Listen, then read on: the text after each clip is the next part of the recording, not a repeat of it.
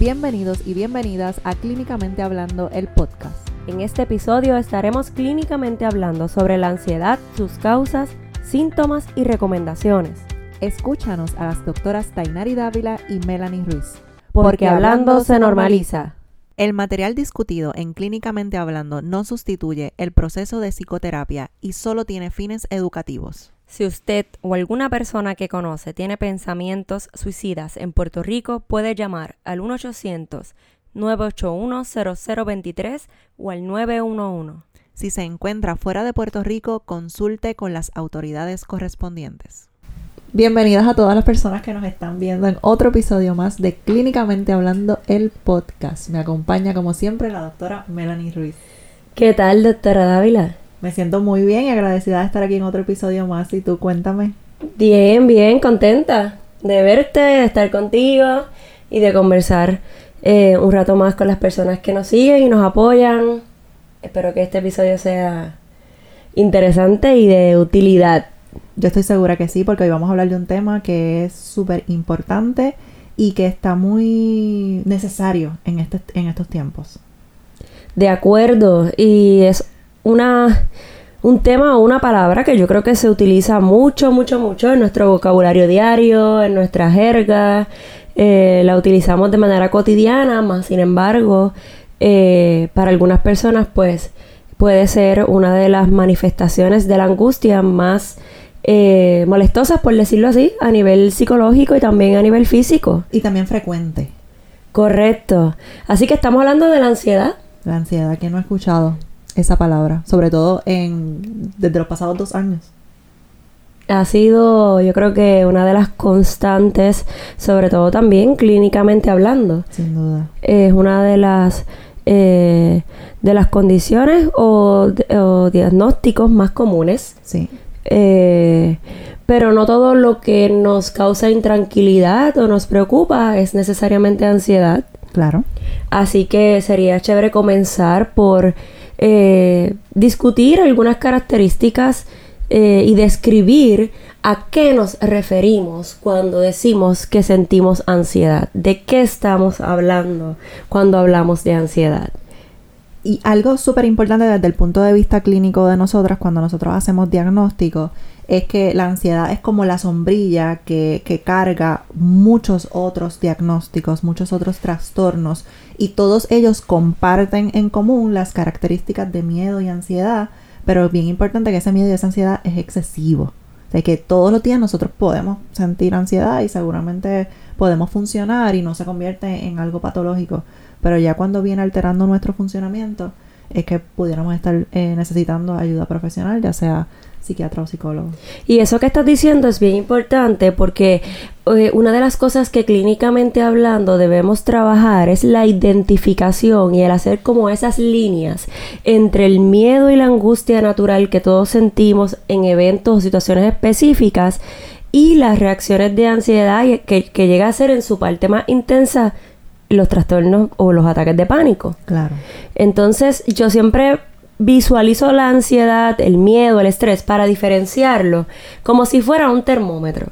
Siendo la parte de abajo la menos intensa, el miedo, la angustia, la preocupación, esa reacción fisiológica automática que es común en todos los seres humanos y eh, mientras vamos subiendo en ese termómetro, quizás nos podemos imaginar lo que sería el estrés, eh, sobre todo ante estímulos o eventos específicos sentimos estrés y lo más cuando eso pasa por mucho tiempo, como dice la doctora Dávila, o frecuentemente podríamos entonces llegar a esa parte de arriba del termómetro que incluye los ataques de pánico o esa, ese malestar de ansiedad que está presente la mayor parte del tiempo en nuestra vida. Y es súper importante recalcar eso que está diciendo la doctora Ruiz, de que hay eventos en nuestra vida que de por sí nos van a causar ansiedad.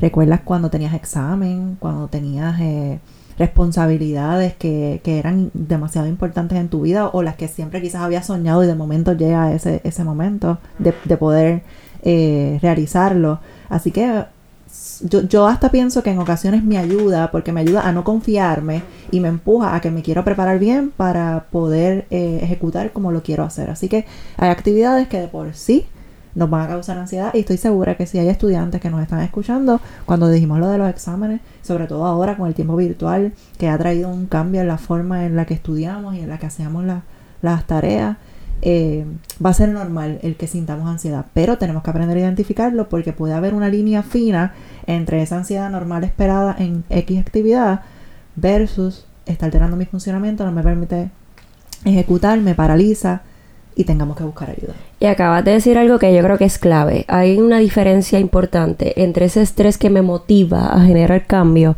y ese estrés que me detiene, que me aguanta, que no me permite continuar. Eso es clave. Eh, y, en, en, general, en, en todas las los estados, cuando hablamos de salud mental, esa premisa aplica, ¿verdad? Eh, hay unas reacciones emocionales que eh, vamos a sentir inevitablemente, pero eso es distinto a que esa emoción o esa reacción nos cause, como bien dice eh, la doctora Dávila, pues un deterioro en nuestro funcionamiento. Claro. Entonces, dite algo que me encantó para, para agarrarlo antes de describir e identificar esa ansiedad, y es las causas. Lo que le causa ansiedad a una persona no necesariamente le causa ansiedad a la otra.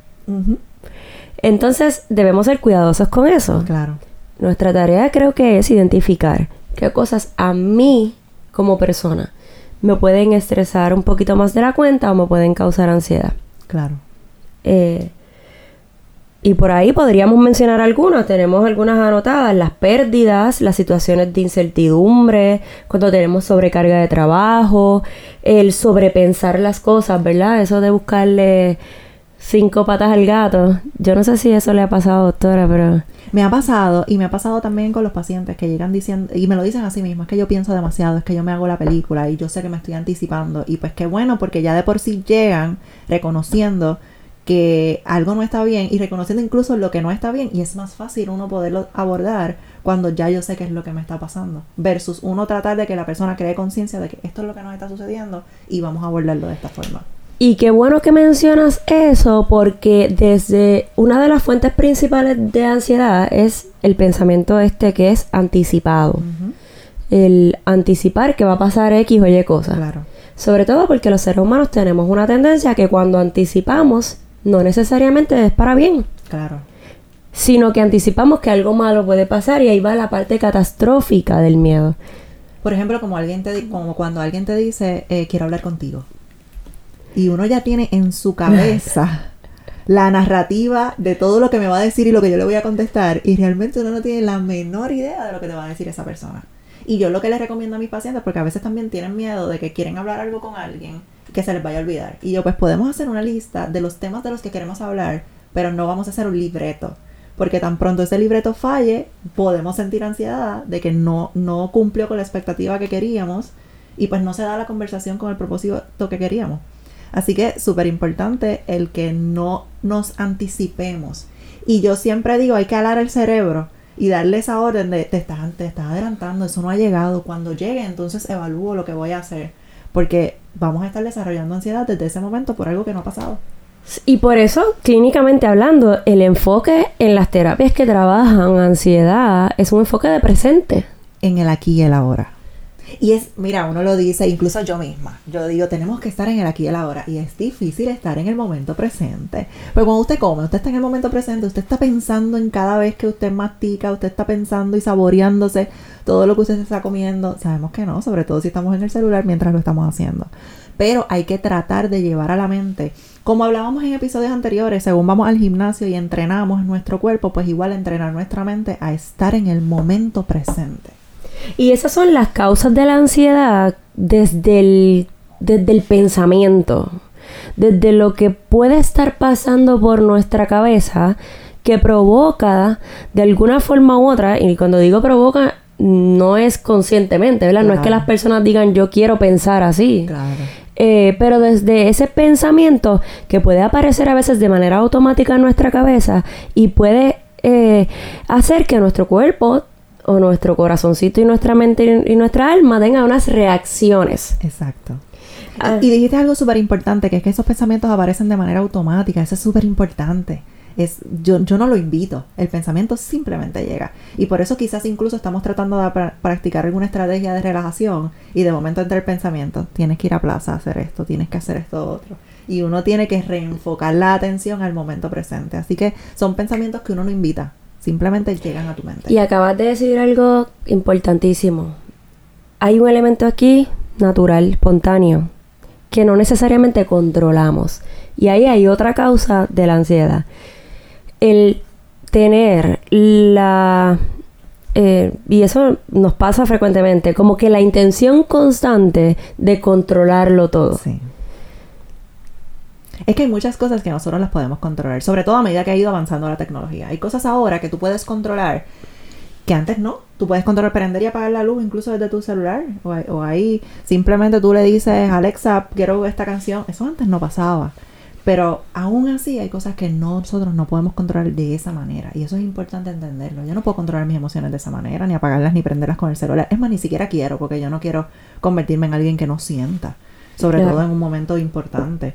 Así que creo que eso es también importante señalarlo. Y por eso muchas de las, eh, clínicamente hablando, de las nuevas terapias para la ansiedad son de, como por ejemplo las de aceptación y compromiso. Es el aceptar que dentro de mi humanidad pues vamos a tener pensamientos eh, particulares y, y pues nada, lo trabajamos, pero igual no, no busco el control de eso. Claro. Porque eso es casi, yo le digo a, a mi gente que eh, no, no te me enredes a pelear con, de frente al miedo. No, no, me, no te me enredes a pelear con la angustia. Mejor vamos a colocarnos al lado de la angustia, al lado del miedo, reconociendo que hay situaciones que podrían, de alguna forma u otra, hacer que esa preocupación aparezca. Eh, otras situaciones como por ejemplo eh, el manejo del tiempo, Yo creo que eso es importante, que seamos nosotros honestos y honestas con nosotros mismos y hablemos de lo que podemos hacer. Porque a mí, me, a mí me encanta y a mí me encanta tener una vida ocupada y tener muchos compromisos, pero yo también tengo que ser juiciosa con que yo pueda cumplir con todos mis compromisos. Y si yo voy corriendo y a lo mejor tengo que comer de camino y cuánto tiempo yo voy a estar en un buen estado estando de esa manera. A lo mejor voy a hacer una certificación de siete semanas y las siete semanas las puedo tener así. Pero el resto de mi vida, yo estoy consciente que el estilo de vida que yo tengo ahora mismo yo no lo puedo tener el resto de mi vida. O sea, yo tengo una agenda muy cargada. Porque sé que, que quizás esa ansiedad que ahora es funcional y que me permite, quizás en su momento no lo va a hacer. Así que esto también es una invitación a ustedes a que repasen. Si ustedes están identificando que sienten ansiedad, pues qué yo puedo estar haciendo quizás en mi agenda de trabajo, que, qué arreglos yo puedo hacer para que sea humanamente posible poderlo llevar a cabo. Y yo creo que ahí yo voy a pedirle a los que piensan que el día tiene eh, 40 horas. Yo quisiera, de verdad yo quisiera. Yo quisiera. Eh, a los que, eh, oye, y lo di, me voy a incluir. A veces tengo eh, unas expectativas que no son tan realistas en el sentido de que tengo un montón de tareas y el día sigue teniendo solamente 24 horas, Sí. De las cuales yo debo dormir. Yo tengo que dormir. Entonces ahí es que me doy cuenta de que no estoy siendo realista porque yo tengo que dormir. Yo hago lo que sea, pero tengo que detenerme a dormir y a comer. Y puedo se- continuar con mi día. Claro. Así que, hablando de dormir, eh, cuando nosotros eh, buscamos como que describir qué es eso de sentir ansiedad, eh, una de las cosas que comúnmente nos dicen las personas, yo estoy sintiendo ansiedad y lo puedo identificar o lo sé porque, por ejemplo, a la hora de dormir, tengo dificultad para dormir. Eh, eso puede ser una reacción, puede ser una de las características que podamos ir mirando. Aunque yo no sé tú, pero cuando uno se acuesta a dormir, a veces cuando más creativo se pone a pensar, Es horrible. Entonces es como que ¿dónde apago mi mente? Ahí sí quiero tener el botón para apagar mi mente para poder acostarme a dormir. Pero sí, eso pasa porque estás relajada. Y al estar relajada, pues comienzan a llegar las ideas. Igual pasa cuando te estás bañando. Estás relajada y empiezan a llegar ideas. y eh, uno de los patrones más importantes que tenemos nosotros los seres humanos es el patrón del sueño. Sí. Súper importante. Y una de las reacciones físicas que más nos pueden dejar saber de que algo en nosotros, por ahí, a lo mejor hay algo que pudiera estar molestándonos un poquito. Así que eso es una de las, de las, de los, no, me encanta la palabra síntoma, pero sí es un síntoma desde el punto de vista eh, médico clínico. Eh, otro, otra reacción, además del sueño, puede ser la alteración del patrón de alimentación o los síntomas gastrointestinales. Sí, y es, y es común. De las dos maneras, que las personas te digan que están comiendo más por cuando sienten ansiedad, esa es la forma de control, pero igual el dolor de estómago. Ah, muchas veces yo sé que tengo ansiedad porque me da dolor de estómago y no necesariamente porque yo tenga otros síntomas. Y yo creo que eh, una de las cosas que a lo mejor yo he escuchado decir quizás a las generaciones que son un poquito más grandes es que el estómago tiene nervios. Y realmente el estómago es una de las áreas de nuestro cuerpo que podría reaccionar ante situaciones de estrés o miedo. Eh, hay gente que, qué sé yo, aumenta el consumo de, azúcar, ¿verdad? Como estás diciendo. Eh, o de repente eh, puede darnos diferentes síntomas como por, náusea, boca seca, acidez. Muchas personas van al gastro y piensan que tienen quizás alguna condición física, úlcera, lo que sea, y el mismo gastro nos dice a veces, tienes que bajarle dos a la rutina, al estrés.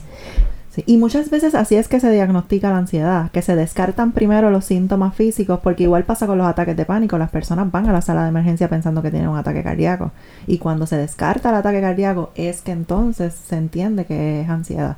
Y eso es súper importante también que lo entendamos, que tenemos que descartar porque, por ejemplo, a una persona se le está cayendo el cabello. Yo no puedo decir que es ansiedad sin yo descartar que no sea alopecia. Entonces, a veces, por eso es que hacemos los referidos para descartar la parte física y luego eh, continuarlo trabajando si es que se tratará de un trastorno de ansiedad. Y eso es una de las reglas de oro en salud mental. En salud en general. Porque dijimos que que tenemos que trabajar con esa división. Los que han escuchado los episodios anteriores entienden esto. Sí, sí, sí, sí, nos lo estamos aplicando. Eh, siempre se descartan las explicaciones físicas a nuestras reacciones o malestares emocionales o psicológicos. Sobre todo porque, por ejemplo, una de las causas de ansiedad podría estar relacionada con desbalances en tiroides. Exacto. O con condiciones como diabetes. Ajá o con condiciones como hipertensión o síntomas eh, cardiovasculares. ¿Ves?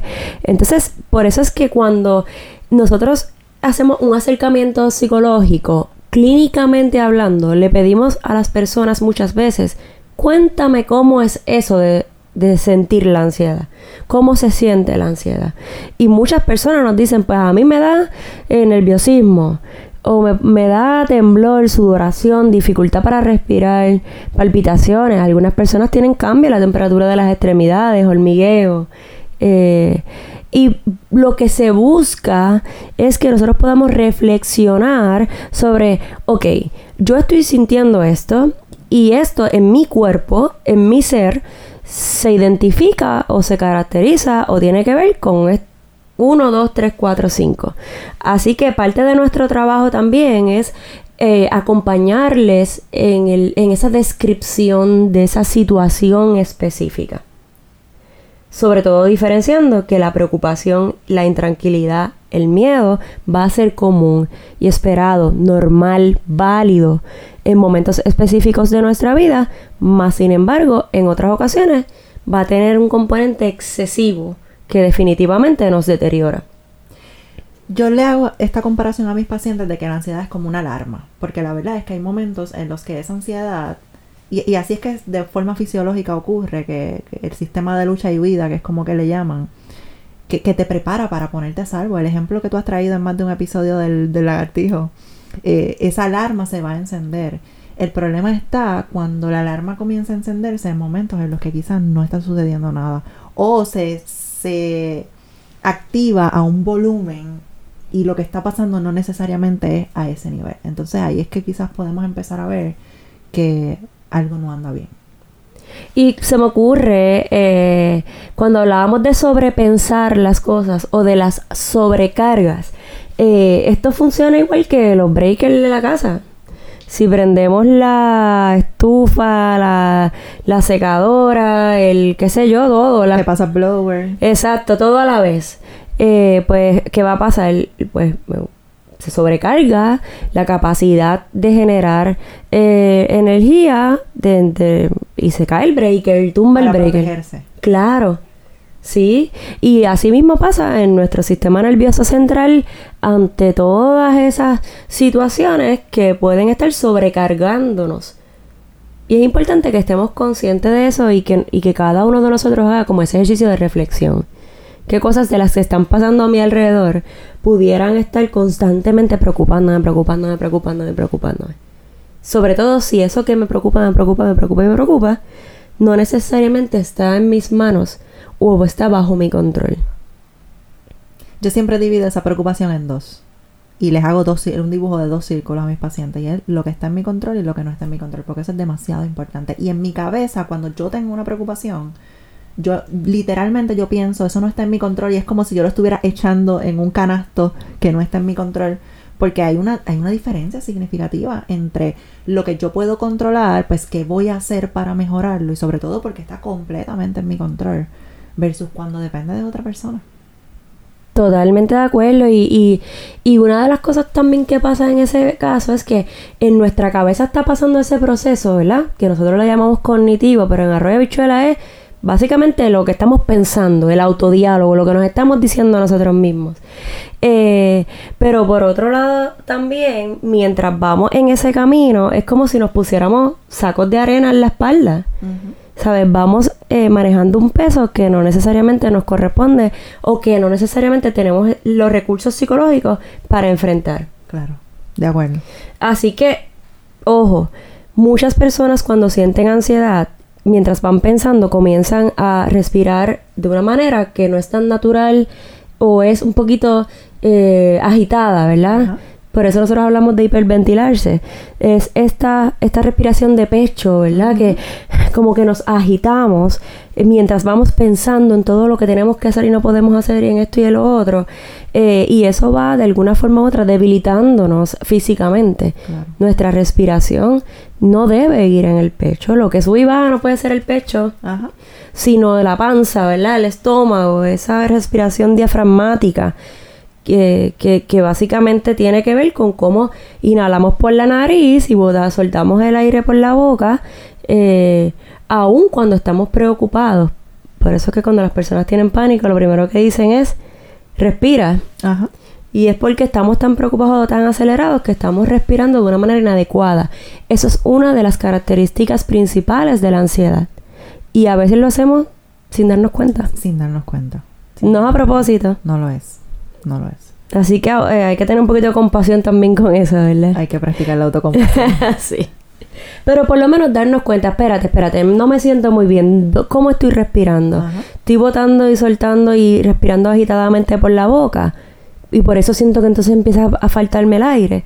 O estoy tratando de detenerme a respirar adecuadamente. E igual vamos a buscar dónde está el movimiento mientras respiramos. ¿Está el movimiento en el pecho cuando yo cojo aire o está el movimiento en el estómago? Regularmente cuando yo le explico la respiración diafragmática a mis pacientes me coloco una mano en el pecho y otra mano en el estómago. Y es como si fuera un globo. Mientras se va inflando, mientras usted va tomando aire, pues su estómago es como un globo que se va a ir llenando. Y luego lo vamos botando. Yo siempre digo que eso es como si estuviéramos soplando una burbuja de jabón. También. Si la soplamos muy fuerte, la burbuja se nos revienta y no, no sale bien. Queremos que salga grande, la más, lo más linda posible. Así que para eso hay que soltar. Y quizá nos están escuchando y ustedes van a decir, ah, sí, pero eso a lo mejor se dice fácil, con tanto ajoro, tanta prisa. eh, pues no tenemos tanto tiempo para eso. Más sin embargo, si ustedes se fijan, la respiración es una de las funciones naturales más importantes que debemos tratar de defender y de conservar, sobre todo porque nos ayuda a prevenir también la, la, las formas más intensas del miedo, como el ataque de pánico. Claro. Y yo creo que ese tema es tan amplio que merece que hagamos otro episodio de podcast nada más de eso. Y sobre todo, Melanie, que estabas hablando de la sobrecarga. Y, y súper importante el que si tú estás tan cargado en tu día que no tienes tiempo para parar a respirar, eh, algo no anda bien. Porque sin respiración no tenemos, no tenemos vida. Esa es la parte más importante.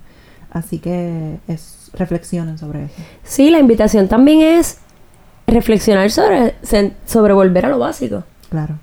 Eh, La doctora Davila puso un post en sus redes sociales hace poco, eh, o ya hace un tiempito. Lo que sí es que decía algo como que qué cosas uno no debe decirle a una persona que se está sintiendo, que está sintiendo ansiedad. Sí, había el- la publicación era de cuatro cosas que no debes decirle a alguien que siente ansiedad. Y la número uno era tienes que controlarte. ¿Y por qué no decirle a una persona que tienes que controlarte? Porque la persona lo sabe, pero no sabe cómo. Entonces le estamos añadiendo un estresor adicional. Porque tú te estás dando cuenta que yo estoy así, pero es que no sé cómo. Así que eso es algo que debemos sacar de nuestro vocabulario, el tienes que controlarte, porque definitivamente la persona sabe que se tiene que controlar. Y el contrólate. contrólate. Y la persona está en esa en ese momento difícil porque Claro. eh, vamos, se llama ansiedad porque así lo describen los manuales de, de, de diagnóstico, pero estamos hablando en el fondo de la angu- de angustia. Claro. Entonces, ¿cómo controlar la angustia si la angustia es parte de nuestra existencia? No, y que puede ser algo que todavía esté en mi vida. Por ejemplo, a todos nos puede dar angustia ahora mismo la enfermedad que está pasando en, en el mundo desde hace dos años. Pues claro que nos preocupa y nos sigue preocupando porque no se va. Así que es una preocupación que es recurrente, que, que le sigue añadiendo a la preocupación que ya teníamos inicialmente. Sí, definitivamente. Así que, con- eh, recomendación número uno, no decir Tienes que controlarte. tienes que controlarte. Número dos, ¿Cuál es la segunda? si sigues así, te va a dar algo. La persona que está sintiendo ansiedad seguramente tiene miedo de que le dé algo, sobre todo un, ataque de pánico.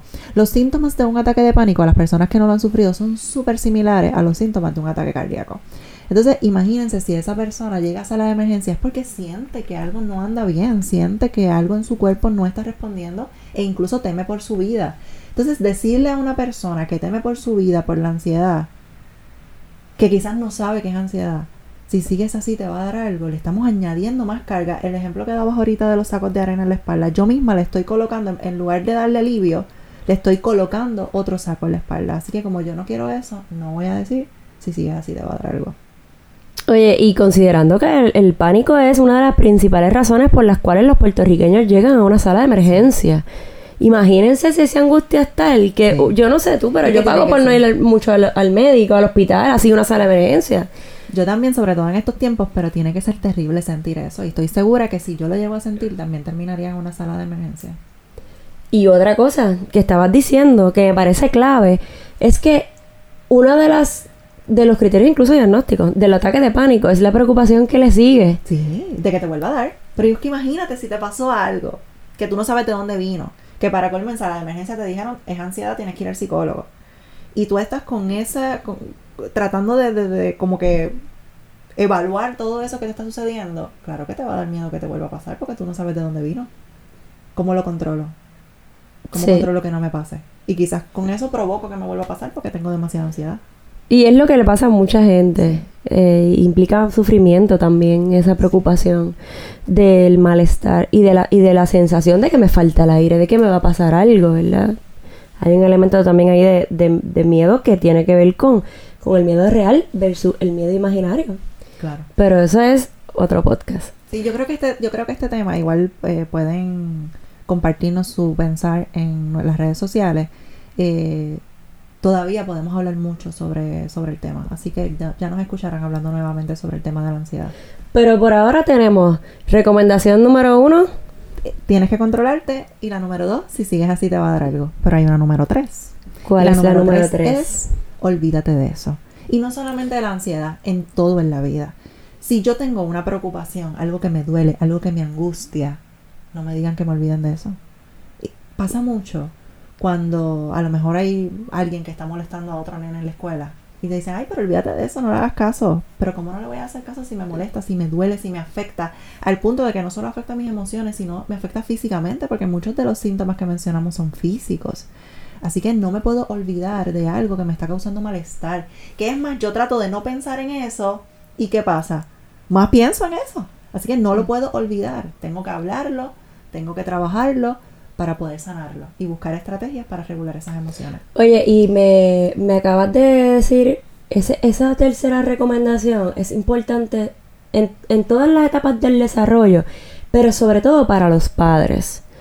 Porque me vino a la mente un adolescente que está en esa etapa de la relación de pareja, se deja de, de la pareja, del noviecito, la noviecita, lo que sea. Y ay, olvídate de eso. Si más abajo vive gente que... Y eso es casi que una invalidación total. Claro, es invalidar las emociones. Porque tú tienes una emoción y te están diciendo que no, que no, la, que no la sientas. Pero ¿cómo no la voy a sentir si yo ni la invité y está aquí? O me duele que ya no voy a estar con esa persona. Y sí, a lo mejor nosotros sabemos que van a, van a rehacer su vida, van a tener otras parejas, pero todos tuvimos esa edad. Así que a nadie le gusta que invaliden nuestras emociones, no digamos que se olvida de eso. Yo creo que todos recordamos algún momento de nuestra vida donde teníamos, ¿verdad? Esas edades y parejas así que uno juraba que se le había roto el corazón para siempre. No le escribías poemas en una libreta. Que escuchaba canciones como de... entre no sé, en mi tiempo... ¿Qué podría ser? Vuelve de Ricky Martin. El, el CD. y a llanto, a llanto. Pero, pero era, era doloroso. O sea, ahora, yo, ahora nos reímos porque hemos sanado eso. Claro. Pero, en, su ese momento, momento... te permitiste sentir. Claro, sí. Porque por eso lloraste, te permitiste sentir y por eso sanaste. Sí. Y ya después uno lo ve de otra manera, de otro Claro. lugar, pero en ese momento no invalidar y no necesariamente decir a la gente, olvídate de eso. Exacto. Exacto. Y la cuarta y última ¿Cuál es? piensa en otra cosa. Y yo, yo creo que, que va con buena intención, porque si nosotros eh, el- en los planes de tratamiento trabajamos distracciones de pensamiento, eh, yo les enseño a que evitar el pensamiento no es, podemos pensar que es la solución, pero no lo es. Muchas veces le hacemos frente y buscamos estrategias para, para canalizarlo. Pero él piensa en otra cosa, seguramente ya la persona le pasó por la cabeza y trata de pensar en otra cosa, pero no puede pero el dolor y la angustia es más grande, pero es recurrente. O yo trato de pensar en otra cosa y, y de momento, si es algo que no está en mi control, recurre. Así que súper importante el que aunque vaya con buena intención, no le digamos que piensa en otra cosa, también es una forma de invalidar. Y puede ser hasta irrespetuoso para, para la, el sentir de esa persona. Claro. Piensa en otra cosa, es como... Hay gente que incluso eso podría escalar la ansiedad, pues se vuelve más grande, pues no me estás ayudando Ajá. al decirme piensa en otra cosa. Clínicamente hablando, nosotros sí podemos enfocarnos en los sentidos, en el grounding, ¿verdad? las estrategias de hacer contacto a través de los sentidos con otras cosas, pero eso, es- eso es distinto al Ajá. piensa en otra cosa. Claro. Si yo estoy bien angustiada por algo, me dicen piensa en otra cosa, yo creo que... ¿Qué sentirías sí, tú? Sí. Me muero, no, es no. una mezcla de emociones porque creo que me sentiría, me sentiría frustrada, pero también un poco enojada. Sobre todo como el olvídate de eso. ¿Cómo me voy a olvidar de algo que, que me duele, que me preocupa? Yo quiero sanarlo, pero yo no quiero olvidarme de eso. No puedo. Aunque quiera, no puedo. Me duele. Sí. Además de que esa recuperación, yo siempre le digo a mi gente, ese proceso de sanar tiene un tiempo, Y no es lineal. no es como las lineal. carreteras de Puerto Rico, es un sub y baja. Pero se puede. bueno, hay que Es que viste de- la- las carreteras de Puerto Rico y pensé en, lo- en los boquetes y en los hoyos, y en la oscuridad o cosas así. Pero sí lo podríamos lo podríamos comparar con el camino de la ansiedad. Claro. Es un camino que puede estar lleno de retos y de estrategias que la persona puede ir elaborando en el proceso, pero para eso tiene que haber una identificación antes de las causas de esos síntomas o de esas reacciones, de cómo se siente en mi cuerpo eh, o en mi corazón o en mi mente esa ansiedad, para entonces poder ir a recomendaciones más específicas. Una de tratamiento, que eso, cada una de esas técnicas podrían generar un episodio eh, de intervención, eh, pero sí también de recomendaciones que podrían ser sencillas, entre comillas, ¿verdad? Porque yo creo que en la práctica son un poquito más difíciles. Pero esas cuatro recomendaciones, cuando yo vi ese post, me parecieron bien prácticas y, y como que quizás sean formas donde nosotros mismos podamos decir, ah, espérate, estoy en esta situación con mi pareja, no le voy a decir esto. Porque no me es útil, no le va a ayudar. Y no me va a ayudar tampoco a mí, porque sabemos, ¿verdad? Que si los que están cerca de nosotros están sufriendo, pues de alguna manera eso también nos puede afectar. Así que me, me parecieron súper puntuales y prácticas. Me encantó ese post. Gracias. Ya después tendremos que hacer otros episodios con las estrategias de cómo clínicamente se trabaja eh, con este tema tan amplio de la ansiedad. Pero para los que se están pre- los que nos están escuchando y se están preguntando quizás, pues si me dijeron lo que no les digo, ¿qué le puedo decir? Para mí mi oración que tengo en automático, no importa la situación, es estoy aquí para ayudarte, déjame saber cómo te ayudo. Y no simplemente le estoy dejando a saber a la persona que te quiero ayudar, sino déjame saber cómo te ayudo. Incluso yo la utilizo, aunque soy psicóloga, pues cada persona es un mundo. Y siempre doy el ejemplo de que a lo mejor hay alguna persona que cuando siente ansiedad quiere que la toque, pero a lo mejor hay alguien que no. Así que ¿cómo yo voy a saber? Y si yo voy a abrazarla y eso le provoca más ansiedad. Así que es bien importante que la persona sea quien nos deje saber cómo la puedo ayudar, que me dirija. Sí. Y a veces ese acompañamiento es hasta desde el mismo silencio. Es mejor Sí, a veces no decir nada que decir algo que de repente vaya a, a, pues, a no ser de ayuda. claro, claro. Eh, básicamente uno ayuda desde el no juicio, Sí, el no juzgar el por qué esa persona está sintiéndose como se siente, el no tratar siquiera de explicarlo desde el lugar de uno. Eh, y esa parte yo creo que es la más importante, eso que estás diciendo. Porque muchas veces nosotros le explicamos, desde- ay, pero es que a mí me pasó y yo no me puse así, pues porque somos diferentes. Sí. Eh, y a veces hasta la misma persona no lo tiene explicación, porque ahorita hablamos de pensamientos automáticos Claro. o de eh, estímulos que de repente nos hacen clic en nuestra memoria y no necesariamente lo controlamos. Así que si esa persona no sabe el por qué, pues a lo mejor en ese momento no es tan importante saber el por qué. Claro. ¿Cuántas cosas no, no nos pasan y no sabemos el por qué? Sí. No tenemos que necesariamente tener una explicación de Ajá. eso. Eh, así que de- también desde la solidaridad, el respeto hacia esa emoción, hacia ese, esa persona como humano. Y que como humano, pues la angustia va a ser algo que nos va a acompañar por ahí, en unos momentos más que otros, pero Claro, espero que no sea demasiado frecuentemente o la mayor parte del tiempo. claro. Así que esperamos que este tema introductorio de ansiedad, porque les prometemos que más adelante vamos a continuar hablando, pero es un tema demasiado amplio, así que no queremos aburrirlos, queremos que estén ahí enganchados con el tema y por eso decidimos dividirlo. Más adelante estaremos nuevamente hablando, pero esperemos que les haya gustado y que haya sido sobre todo útil para ustedes. Recuerden que nos pueden conseguir en las redes sociales, en las plataformas digitales. En Instagram o en Facebook como doctora Tainari Dávila Doctora Melanie Ruiz, Melanie con Y. o clínicamente hablando. Gracias por acompañarnos. Siempre es un privilegio.